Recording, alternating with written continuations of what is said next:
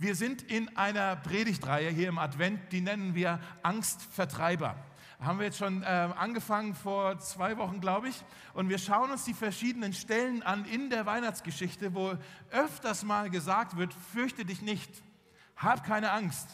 Und vielleicht gerade in diesen Zeiten, in denen manche von uns mit Sorgen und Ängsten zu kämpfen haben, wollen wir diese Geschichten uns anschauen und uns tatsächlich von denen ein bisschen trösten lassen. Ähm, und das ist ja so ein bisschen die Herausforderung, gar nicht mal gleich so ehrlich sein, die Herausforderung jedes Jahr an Weihnachten mit Weihnachtsgottesdiensten, mit Adventsgottesdiensten ist, dass wir uns hier Geschichten anschauen, die hören wir alle Jahre wieder. Und die haben so was Nostalgisches fast schon, ja. Und wir lassen uns da so ein bisschen einlullen. Jetzt ist wieder Weihnachten, jetzt lesen wir wieder die Weihnachtsgeschichte und so. Und ich hoffe aber, dass diese Geschichten für uns, ja, dass sie wirklich in unser Leben sprechen dieses Jahr. Dass es nicht nur Nostalgie ist und ach, ist das schön und romantisch und so, sondern dass uns das heute auch irgendwie, ja, positiv äh, trifft. Ja, auf eine Art und Weise, dass man sagt, oh, das ist hier echt was für mich. Ja? Wir haben vor zwei Wochen haben wir uns den Zacharias angeschaut, der hatte Angst, Letzte Woche haben wir über Maria gesprochen, die hatte auch mit Ängsten zu kämpfen. Äh, und heute geht es weiter, wir schauen heute auf Josef, diese arme Socke.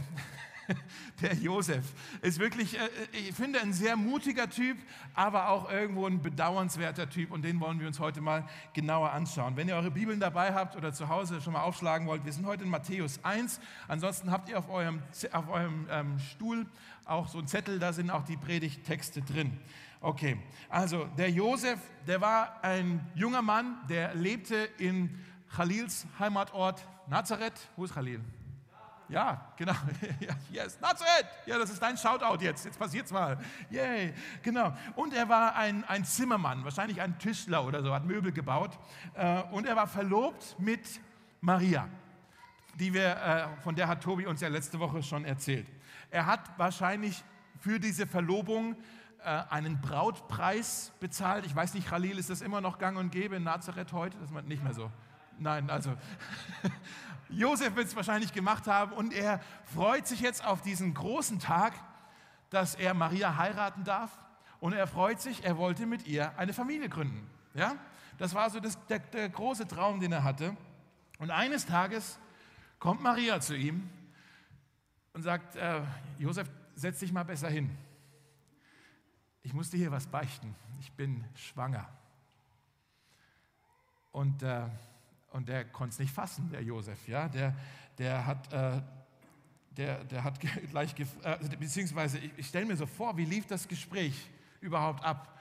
Hat sie es ihm überhaupt gesagt oder hat er es irgendwann einfach gemerkt? Sag mal, Maria, was los? Hast du zugenommen? Oder keine Ahnung. Ja, so, also ich, ich denke mal, irgendwann haben sie darüber gesprochen, als sie es nicht mehr verheimlichen konnten. Wir müssen jetzt kapieren, warum das so krass war. Der Josef, der, wir wissen, er war ein gottesfürchtiger Mann. Er hatte ganz großen Respekt für das Wort Gottes, für, für, für, die, für den Willen Gottes. Und er hat verstanden, Gott hat sich Sex ausgedacht für die Ehe. Da gehört das hin. Und ähm, ich werde mit Maria nicht schlafen bis zu unserer Hochzeitsnacht. Das heben wir uns auf.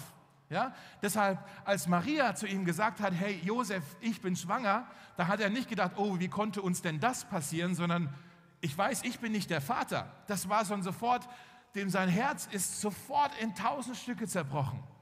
Und ich überlege mir, wie ging wohl dieses Gespräch? Ich stelle mir das so vor, so Maria sagt, Josef, ich bin schwanger. Und er das, nein, nein, nein, das, das würdest du mir doch nie antun. Was ist passiert, Maria?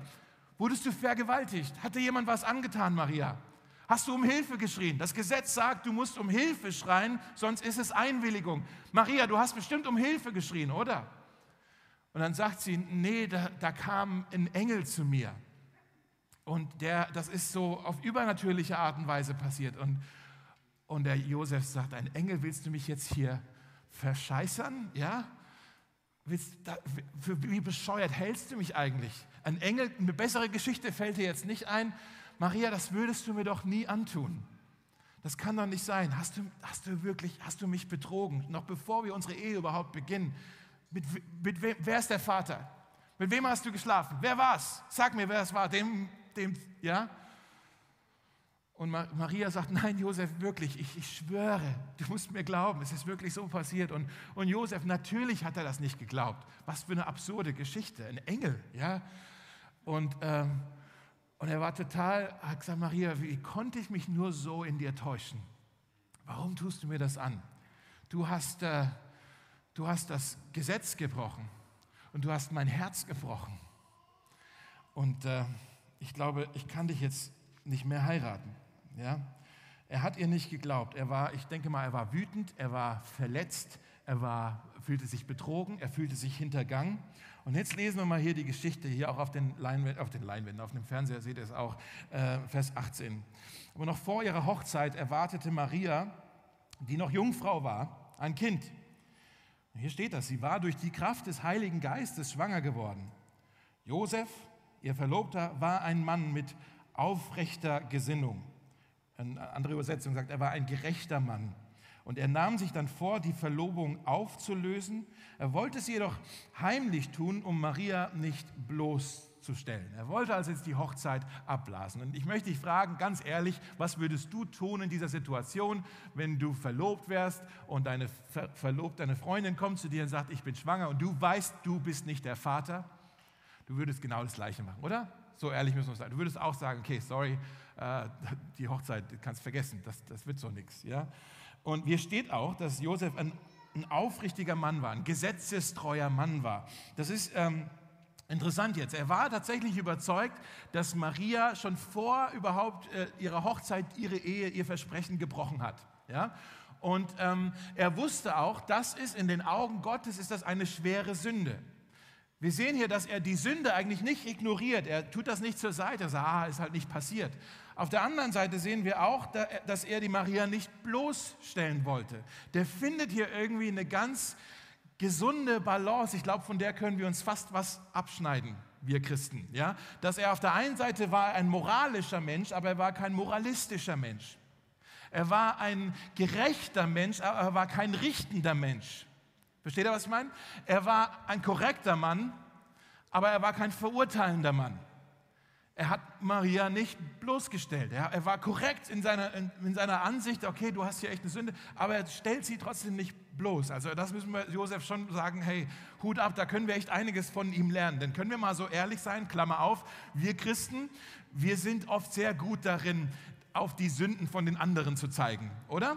Dass wir da, aber den stellen wir jetzt mal bloß, den wollen wir jetzt mal hier urteilen, mal richten. Ne? Wir sind da oft, wir meinen, unsere Moral besteht darin, Moralapostel zu sein und auf die anderen zu zeigen. Dass wir fast schon unsere eigenen Fehler damit vertuschen wollen, was wir so falsch machen, indem wir nur auf die Fehler von den anderen zeigen. Kennt ihr das? Ja, geht uns, geht uns irgendwie allen so. Ich glaube, es ist bei Kindern ja auch schon. Ne? Ich habe zwei Kinder zu Hause, da geht es auch, ja, aber meine Schwester hat. Ja? Ähm, in der Ehe Jenny und ich machen das auch ständig. Ja, aber du, ja, äh, in der Gemeinde, äh, auf der Arbeit, in der Uni, ständig zeigen wir immer nur auf die anderen. Wir, sind, wir können hier von Josef echt was lernen. Vielleicht wollt ihr euch folgenden Satz mal aufschreiben, der steht auch hier auf dem Bildschirm. Einem urteilenden Herzen fehlt es an Selbstwahrnehmung. Einem urteilenden Herzen fehlt es an Selbstwahrnehmung. Jesus hat später auch davon gepredigt, ne? von den Splittern und den Balken in unserem Auge. Vielleicht kennt ihr das, könnt ihr mal nachlesen. An dem urteilenden Herzen fehlt es an Selbstwahrnehmung. Und mit anderen Worten, urteilende Menschen können oft nicht, also sie sind oft nicht sehr selbstkritisch mit sich selber. Aber bei Josef sehen wir, das war eigentlich nicht sein Problem. Das müssen wir ja schon sagen. Josef, Hut ab, der war durchaus ähm, nicht verurteilen, sondern durchaus sehr selbstkritisch. Er hat jetzt eher eigentlich so auf sich selber geachtet, auf seine Moral, auf seine Gerechtigkeit. Er war sicher verletzt. Es ging ihm jetzt hier eigentlich, ich glaube, um seine eigene Schadensbegrenzung. Dass er gesagt hat, beziehungsweise er hätte eigentlich Maria bestrafen können. Das Gesetz Gottes aus dem Alten Testament hätte das erlaubt. Sie hätte sogar gesteinigt werden können. So gravierend war das. Aber er hat gesagt, nee, nee, nee, die Maria, die wird früher oder später das nicht verheimlichen können. Die wird früher oder später sowieso die Konsequenzen davon spüren müssen. Ich brauche die jetzt nicht noch bloßstellen. Die, die, das, das, die wird ihre Strafe so oder so bekommen, dass die Leute das sehen. Ihre eigene Familie wird sie vielleicht abstoßen, die, der ganze Ort wird sie äh, vielleicht abstoßen. Keiner wird sie je mehr heiraten wollen. Das heißt für damals, keiner wird sich um sie kümmern, keiner wird sie sich um sie versorgen. Sie würde eine alleinerziehende Mutter sein, ohne Einkommen. Ihr, der Rest ihres Lebens ist vorprogrammiert, ein Leben in Armut. Und Josef sagt, sie, sie, hat ihre, sie wird ihre Strafe so oder so bekommen. Ich brauche sie jetzt nicht mehr bloßstellen. Es scheint so, als ob Josef Maria einfach ihrem Schicksal überlassen wollte und sich hier eher darum kümmert, dass er seine eigene Integrität jetzt hier schützen kann, seine eigene Gerechtigkeit. Dass er sagt, die Leute, die werden jetzt vielleicht nicht sofort verstehen, warum ich die Hochzeit abblasen, aber, abblase, aber in, in ein paar Monaten werden, werden sie es schon alle sehen und sie werden wissen, ich habe hier richtig gehandelt. Ja? Denn wenn ich Maria jetzt heirate, und dann in sechs Monaten oder so das Kind auf die Welt kommt, dann werden die Leute, die sind ja nicht doof, die werden anfangen zu rechnen und die werden sagen, oh Josef, hast, bist du der Vater hier? Hast du das Gesetz Gottes gebrochen? Und, und er war sich so sicher, Maria hat eine Sünde begangen, aber ich will nicht, dass die Leute denken, ich wäre der Vater. Ich will nicht, dass die Leute denken, ich hätte ja auch diese Sünde begangen. Ich, ich muss mich hier von ihr distanzieren. Versteht ihr, was ich meine? Er spürt hier eine Angst, die wir eigentlich alle so gut kennen. So ehrlich müssen wir sein. Das ist die, die Angst, vielleicht wollt ihr euch das ausschreiben, die Angst vor Ansehensverlust oder die Angst vor Imageverlust. Oh, was werden die Leute nur sagen? Was werden die Leute nur denken? Und Josef hat das gesagt, dieser Skandal hier, der wird wirklich, der wird meinen Ruf schädigen. Und ich habe hier Respekt in meinem Ort. Ich habe Respekt mit meinen Geschäftspartnern. Ich habe Respekt unter meinen Freunden. Ich muss gucken, dass ich mich hier selbst schütze, indem ich mich von Maria und ihrer Sünde distanziere. Und keiner soll denken, ich war's. Also er hat Angst um seinen guten Ruf. Der spürte plötzlich den, den Gruppenzwang oder die Angst vor Kritik, die Angst vor Tratsch, die Angst vor Ablehnung vielleicht.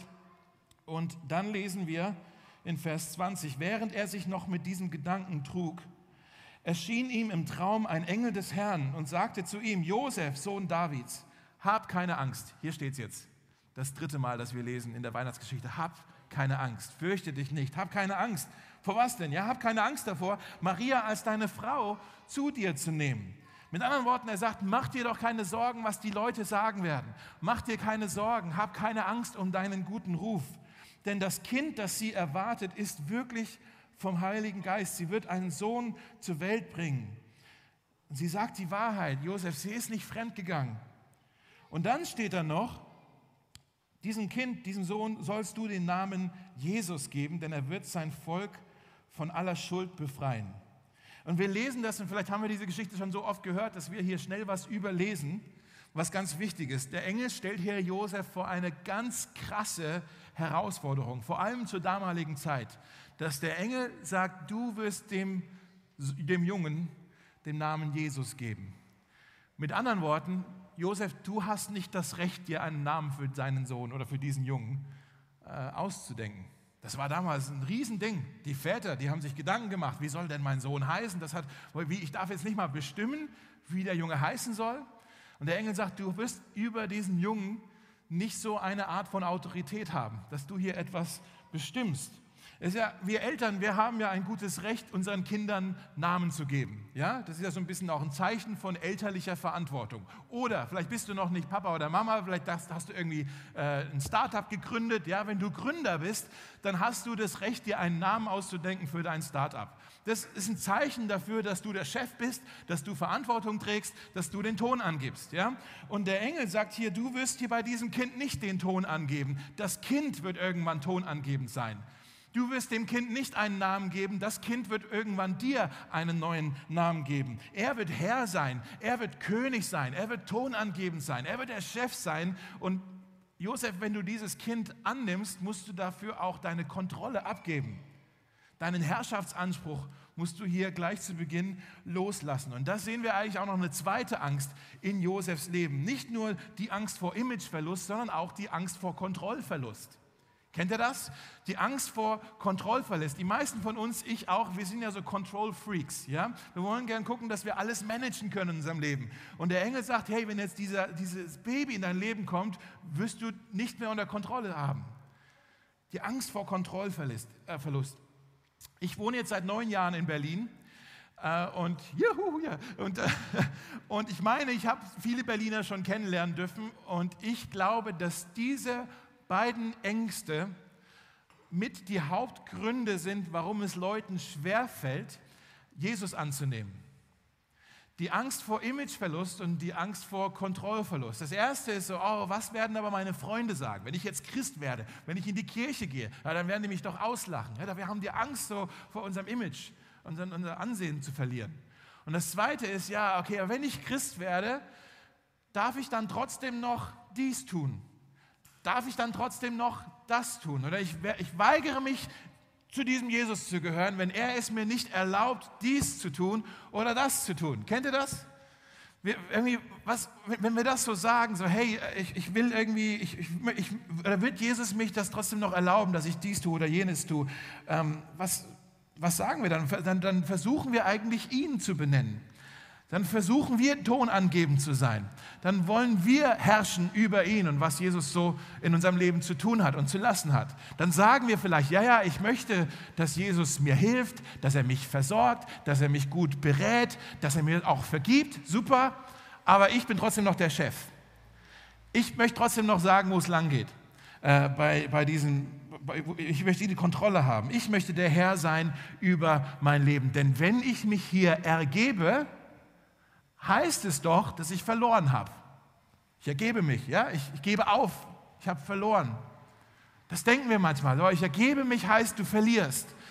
Aber nein, nicht bei diesem König. Er ist nicht so ein König, dass wenn du dich ergibst, dass du dann besiegt bist. Wir haben vorhin gesungen, ich weiß nicht, ob er es gemerkt hat, über sein Zepter heißt Barmherzigkeit. So regiert er, nicht Tyrannei. Barmherzigkeit und lieb ist seine Macht. Lieb ist seine Macht. Vielleicht wollt ihr euch Folgendes aufschreiben. Wer sich Jesus ergibt, gewinnt. Wer sich Jesus ergibt, gewinnt. Der verliert nichts, sondern der gewinnt alles.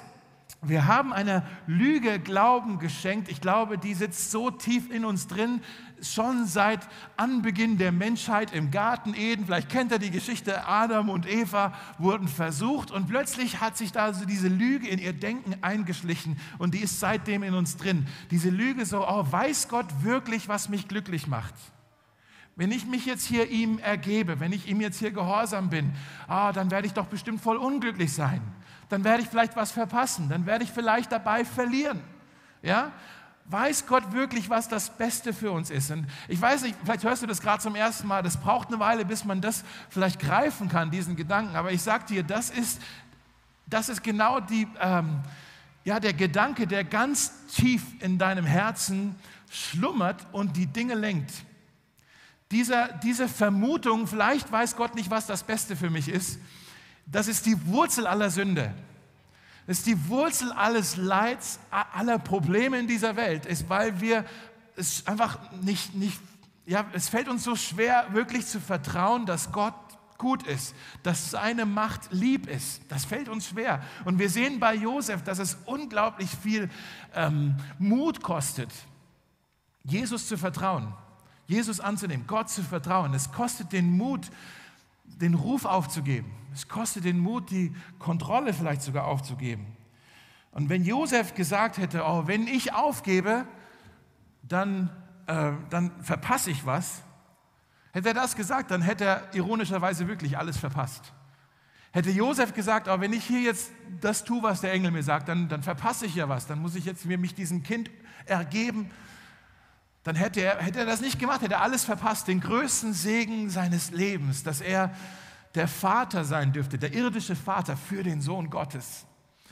Und wir sehen aber, er hatte den Mut gehabt, ähm, hier auch wirklich nicht nur sein Image aufzugeben, sondern auch die Kontrolle aufzugeben. Und gerade deshalb reden wir heute, 2000 Jahre später, immer noch von diesem mutigen Mann. Wir sehen dann in Vers 24, als Josef aufwachte, aufwachte, Entschuldigung, als Josef aufwachte, tat er, was der Engel des Herrn ihm gesagt hatte. Er nahm Maria zur Frau. Und dann steht da noch, Josef aber rührte sie nicht an, bis ihr Sohn geboren war. Also, die haben noch nicht miteinander geschlafen. Josef gab ihm dann den Namen Jesus. Und ich glaube, Josef hat Maria das Leben gerettet. Er hat ihre Würde bewahrt, er hat ihre Integrität bewahrt, indem er sich zu ihr gestellt hat. Und interessanterweise dann auch, dass Gott die Dinge so eingefädelt hat, dass als das Kind dann auf die Welt kam, waren sie nicht in Nazareth, waren sie woanders, waren sie in Bethlehem. Haben also die Nachbarn alles gar nicht so mitbekommen mit dem Timing. Ja? Und dann heißt es ja auch, dass sie dann noch von Bethlehem aus erst nach Ägypten fliehen mussten und erst vielleicht sogar zwei, drei Jahre später wieder nach Nazareth zurückkamen. Und ich glaube, Gott hat hier auch auf dieses Image ihren Ruf, ihre Integrität so ein bisschen aufgepasst. Ja? Dass als sie zurückkamen, hat keiner mehr angefangen zu rechnen und sagen, uh, ist da auch alles wirklich koscher gelaufen bei euch? Ja? Die haben alle, der ganze Ort, in, im ganzen Nazareth, alle haben gedacht, Josef sei der leibliche Vater von diesem Kind Jesus. Ja?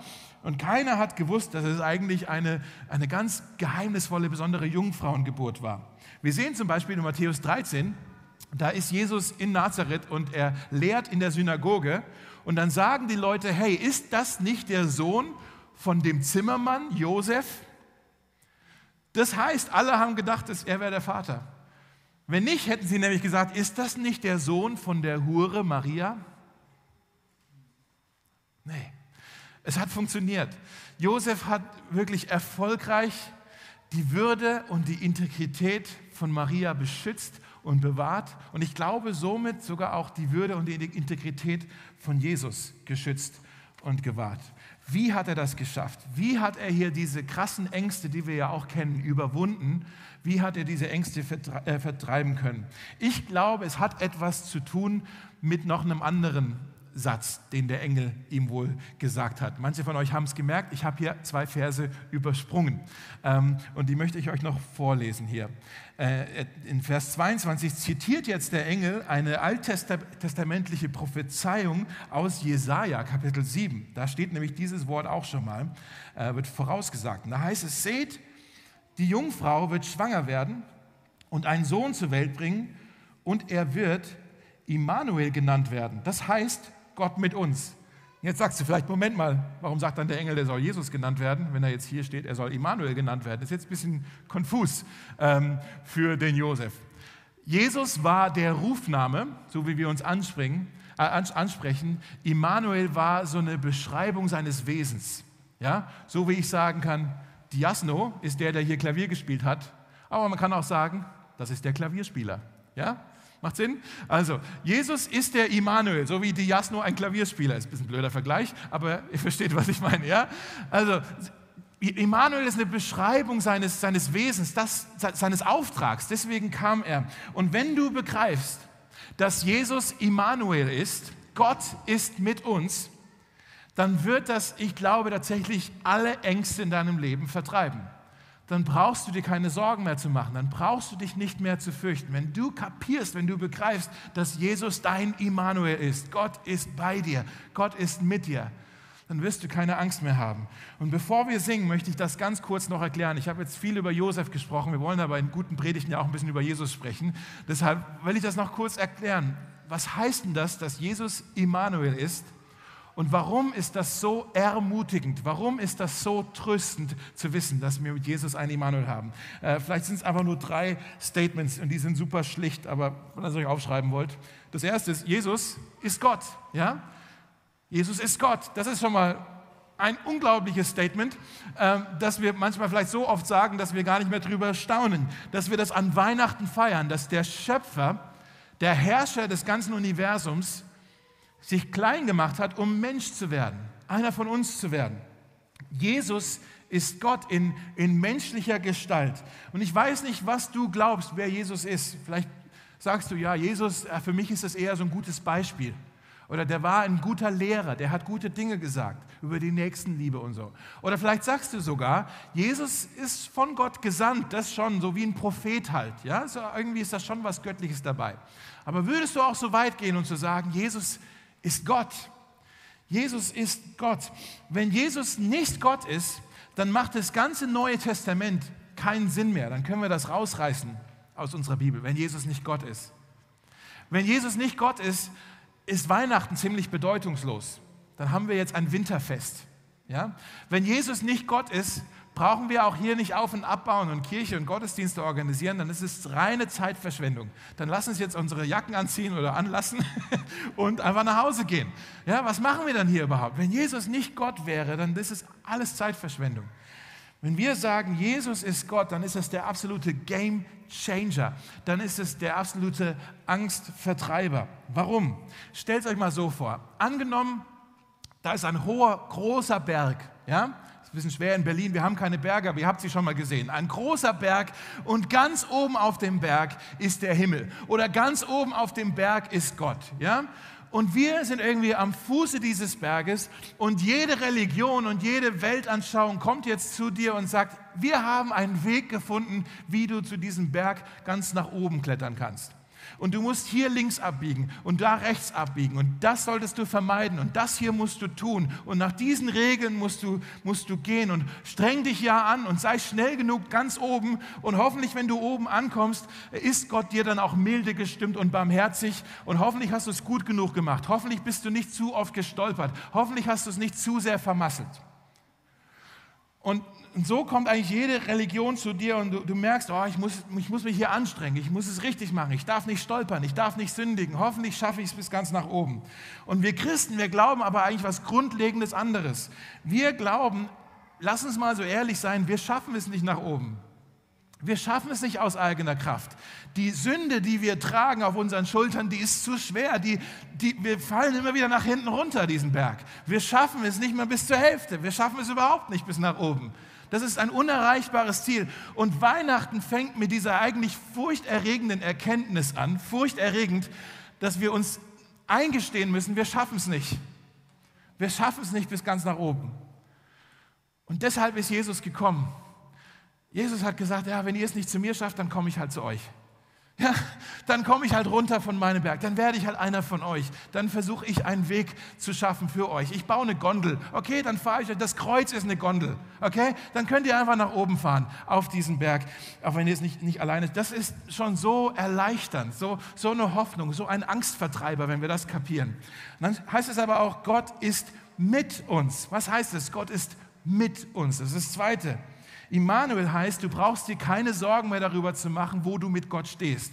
Dass du nicht mehr denkst, oh, hoffentlich habe ich es jetzt richtig gemacht. Hoffentlich ist Gott barmherzig mit mir. Ja, so, oder ist er jetzt sauer mit mir? Ist er für mich? Ist er gegen mich? Äh, habe ich seine Aufmerksamkeit oder hat er sich von mir abgewandt? Hört er mir überhaupt zu? Hört er meine Gebete? Habe ich richtig gebetet? Ja, so, ist er vielleicht sauer? Ist er enttäuscht? Ist er genervt mit mir?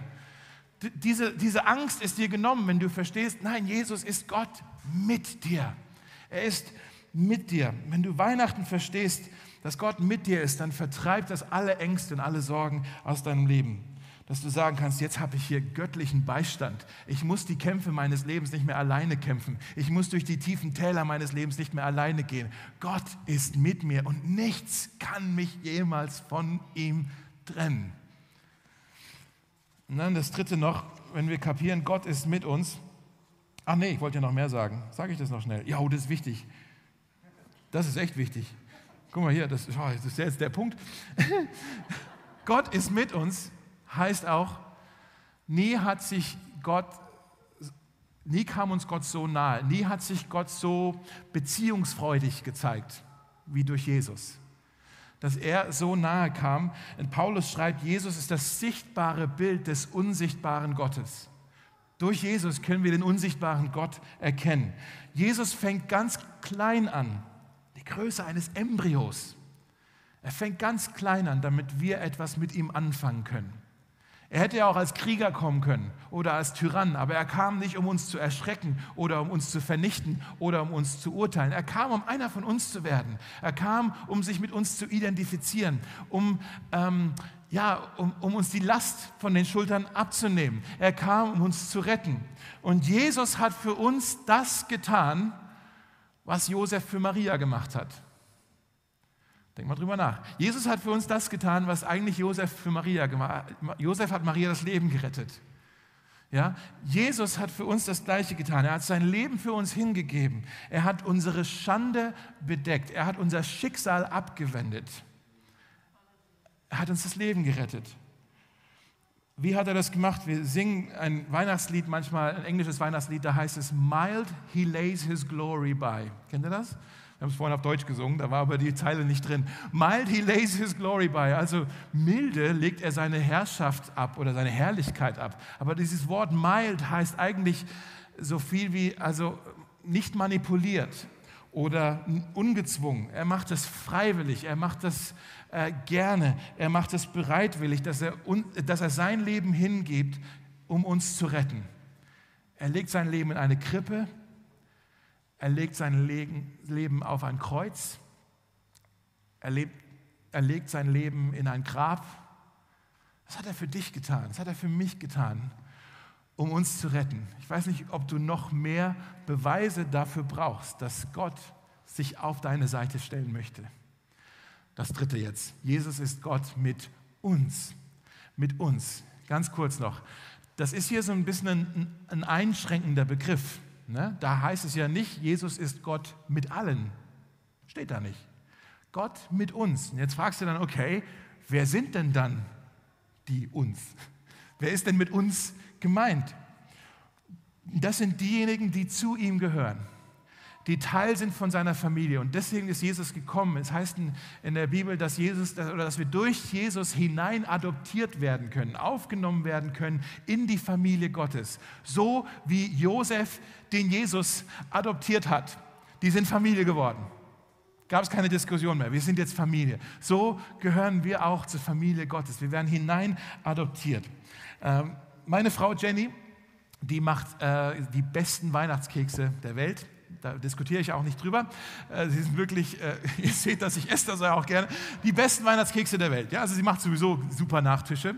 Ähm, und äh, immer wenn sie da in der Küche so ein bisschen backt und so, hat es so ein bisschen was Anziehendes, so wie Schwerkraft. Ja, dass ich dann plötzlich merken muss, so, normalerweise bin ich vielleicht am Arbeiten, am Laptop oder so, plötzlich merke, ah, ich muss mal in die Küche gehen gucken, was da so los ist. Ne, so, na Jenny, wie geht's dir so? Und äh, brauchst du vielleicht Hilfe? Brauchst du vielleicht eine zweite Meinung zu irgendetwas? Brauchst du jemanden, der was probiert? Ja?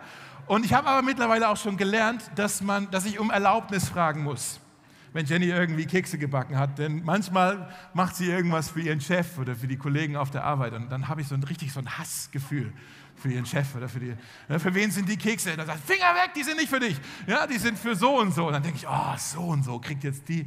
Ja. Und manchmal, dann weiß ich schon, oh, ich sehe hier diesen Keks und ich habe ihn hier so und dann, ah, bevor ich reinbeiße, frage ich, Jenny, für wen ist dieser Keks? Und wenn sie dann, keine Ahnung, ruft dann aus einem anderen Zimmer und sagt, ah, die sind für uns, dann weiß ich, damit ist die Familie gemeint. Ich bin Teil der Familie ich bin qualifiziert. Der Keks und ich, wir werden jetzt ein Fleisch. Ja? Und dann darf ich diesen Keks essen, weil, oh, ich bin Teil der Familie. Das ist hier was für mich. Dieses Versprechen, Jesus ist Immanuel, heißt Gott mit uns. Es ist ein exklusives Versprechen. Aber es ist ein Versprechen, das gilt jedem, der Teil ist von Gottes Familie. Und das Schöne ist, und auch das ist die Botschaft von Weihnachten, in Gottes Familie ist jeder willkommen. Nicht nur willkommen, in Gottes Familie ist jeder gewollt. Und für jeden, der zu dieser Familie gehört, ist Jesus der Immanuel, der Angstvertreiber. Gott mit uns. Lass uns beten. Ich möchte dich einladen, einfach kurz an einem Platz vielleicht die Augen zu schließen und vielleicht deinen Kopf ein bisschen zu senken. Aber ich möchte dich einladen, wenn du heute Morgen sagst, an diesem vierten Advent möchte ich hier eine Entscheidung treffen ich möchte auch diesen Immanuel, diesen Jesus kennenlernen. Ich möchte auch Teil werden von seiner Familie. Ähm, ich habe vielleicht, vielleicht sagst du, ich habe schon viel über Jesus gehört und immer wieder mal was gelesen, aber ich weiß nicht, ob das hier auch so für mich gilt, dass, dass, dass ich auch Teil bin von seiner Familie, dass ich auch sagen kann, ja, Gott ist bei mir, Gott ist für mich. Ich lade dich ein, du kannst heute Ja sagen zu diesem Angebot, indem du einfach in deinem Herzen ein Gebet sprichst und durch dieses Gebet dein Herz öffnest und sagst, hey Jesus, mein Herz kann auch deine Krippe sein. Mein Herz kann auch ein Zuhause für dich sein. Wenn du klein anfängst, um etwas mit mir anzufangen, dann ist heute mein Anfang, dass ich Ja sage zu dir. Vielleicht möchtest du das jetzt beten, einfach in deinem Herzen, dass du sagst, Jesus, ich sage jetzt Ja zu dir. Ich habe noch ganz viele Fragen und auch noch nicht alles verstanden, aber soweit ich das jetzt begreifen kann, möchte ich dich jetzt einladen in mein Leben ich habe so viele Ängste, die mich oft zurückgehalten haben. Ängste vor meinem Imageverlust oder Ängste auch vor Kontrollverlust. Aber ich fange heute an zu begreifen, dass wenn du in mein Leben kommst, dann kommst du nicht, um irgendetwas zu zerstören, sondern du kommst, um zu heilen, um zu retten, um gesund zu machen. Und Jesus, ich bekenne dir, dass ich diese Heilung brauche, dass ich gesund werden möchte. Ich, ich merke, ich schaff's nicht alleine. Ich kann mich nicht aus eigener Kraft retten. Ich kann nicht aus eigener Kraft diesen Berg hoch erklimmen. Ich brauche jemanden, der mir hilft. Und Jesus, wenn du das sein kannst, dann sage ich heute Ja zu dir. Sei du mein Retter. Ab heute, ab diesem vierten Advent 2021. Ich möchte jetzt zu dir und zu deiner Familie gehören. Danke, Jesus, dass du mein Angstvertreiber bist, mein Emanuel. Ich bete dich an. Amen.